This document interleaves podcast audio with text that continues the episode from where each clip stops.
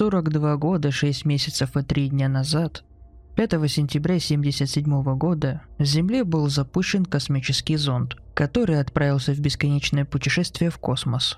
Зонд, который был ласково назван Voyager 1, содержит множество информации о человечестве, включая наш язык, наше искусство и более метафизически наши души. Сегодня эта маленькая машина находится в 22 миллиардах километров от Земли. Самая дальняя зона действия нашего вида.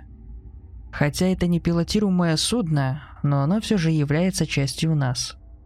Несмотря на расстояние, мы все еще поддерживаем с ним связь. И в течение этого полувекового путешествия он дал нам представление о тайнах Вселенной, о которых мы думали, что можем только мечтать. Мой собственный отец провел большую часть всей своей жизни в проекте. И с тех пор я пошел по его стопам. Я мечтал о том, чтобы взять на себя его работу, даже будучи 12-летним ребенком. И в конечном итоге эти мечты привели меня к порогу НАСА – Мало ли я знал, что только через несколько лет в моей работе один вопрос, который мучил нас зари человечества, будет дан ответ, навсегда изменив ход человеческой истории. Мы одни? 7 декабря 2019 года я прибыл в офис после того, как меня вызвали в 4 часа утра. Я сразу же заметил панику, которая разразилась за ночь. Когда мои коллеги суетились по офису, смущенные, испуганные – но казалась взволнованной картиной, отправленной с Voyager 1. Мониторы, которые обычно отображали немного больше, чем цифры и скучные графики, теперь все показывали одно и то же единственное изображение. Оно с голубой планеты. Я подошел к одному из экранов и изучал фотографию. Во многих отношениях планета напоминала Землю с обширными голубыми океанами и расколотыми массивами суши – но ни один из континентов для меня не был узнаваемым, а облака, нависавшие над ним, были красными, с неопределенным желтым оттенком. «Эй, Дэн, что это?» Я спросил моего соседа-сотрудника. Сначала он едва заметил мое присутствие, слишком погруженный своей работой, и смотрел на экран со смесью ужаса и предвкушения. «Эй, что это за картина?» Я повторил. «Это с Voyager 1», — сказал он едва шепотом. Это было нелепое заявление. Последнее изображение, отправленное с Voyager 1, было получено в 90-м году. Знаменитая бело-голубая точка. Изображение, которое мы выложили на стене нашего офиса для вдохновления. С того рокового дня наши инженеры выключили камеру, чтобы сохранить память зонда, гарантируя, что мы сможем получить более ценные данные в будущем.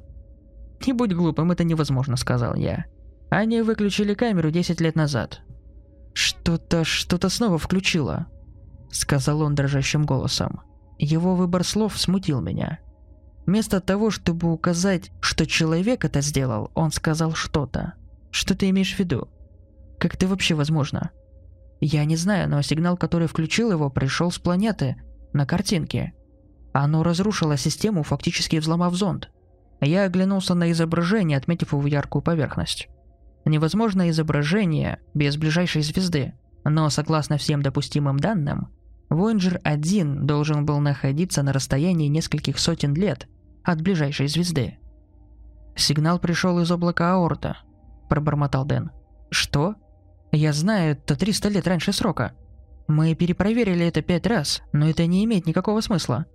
Прежде чем я успел задать какой-либо дополнительный вопрос, мой начальник вызвал меня в главный офис.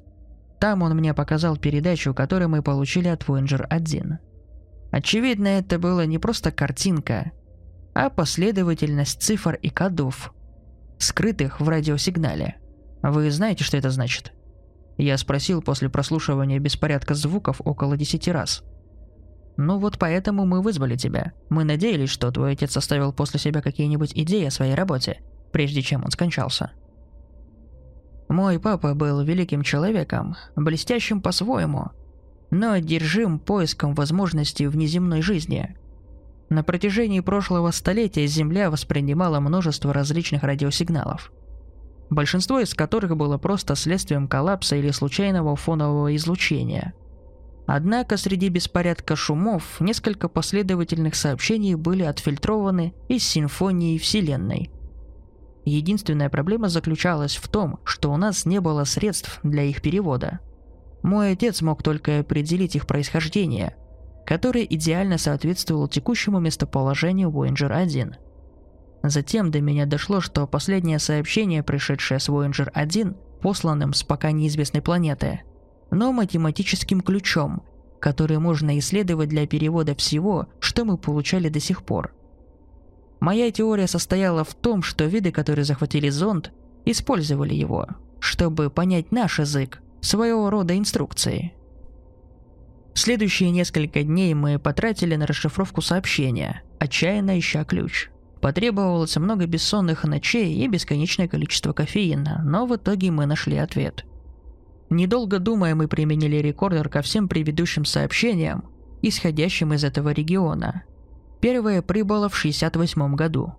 Хотя у нас был по сути словарь инопланетян, язык, который они использовали, содержал очень много иностранных понятий, идей, которых мы до сих пор не понимаем, но ниже приведены основы того, что мы расшифровали до сих пор.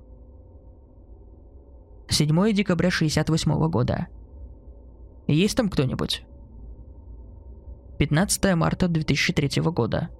Помогите, помогите, помогите! 23 октября 2010 года. Они здесь! 19 сентября 2011 года. Мы сделали все возможное, извините.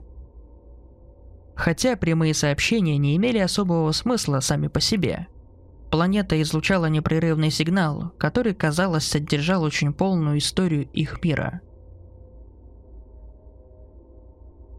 Насколько мы могли судить, их виды впервые появились 10 миллиардов лет назад и достигли уровня технологий, которые настолько далеки за пределами нашего, что мы даже не можем понять этого.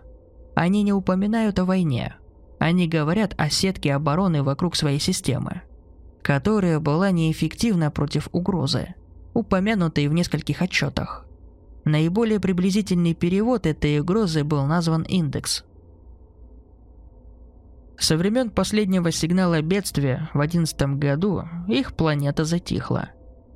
Это было душераздирающее открытие, наконец-то найти разумную жизнь, отличающуюся от нашей, только чтобы немедленно ее погасить. Однако более ужасным фактором было то, что их смерть была не собственной. Нет, их конец пришел от рук гораздо более высокого вида, способного путешествовать в космосе только для ведения войны и разрушения.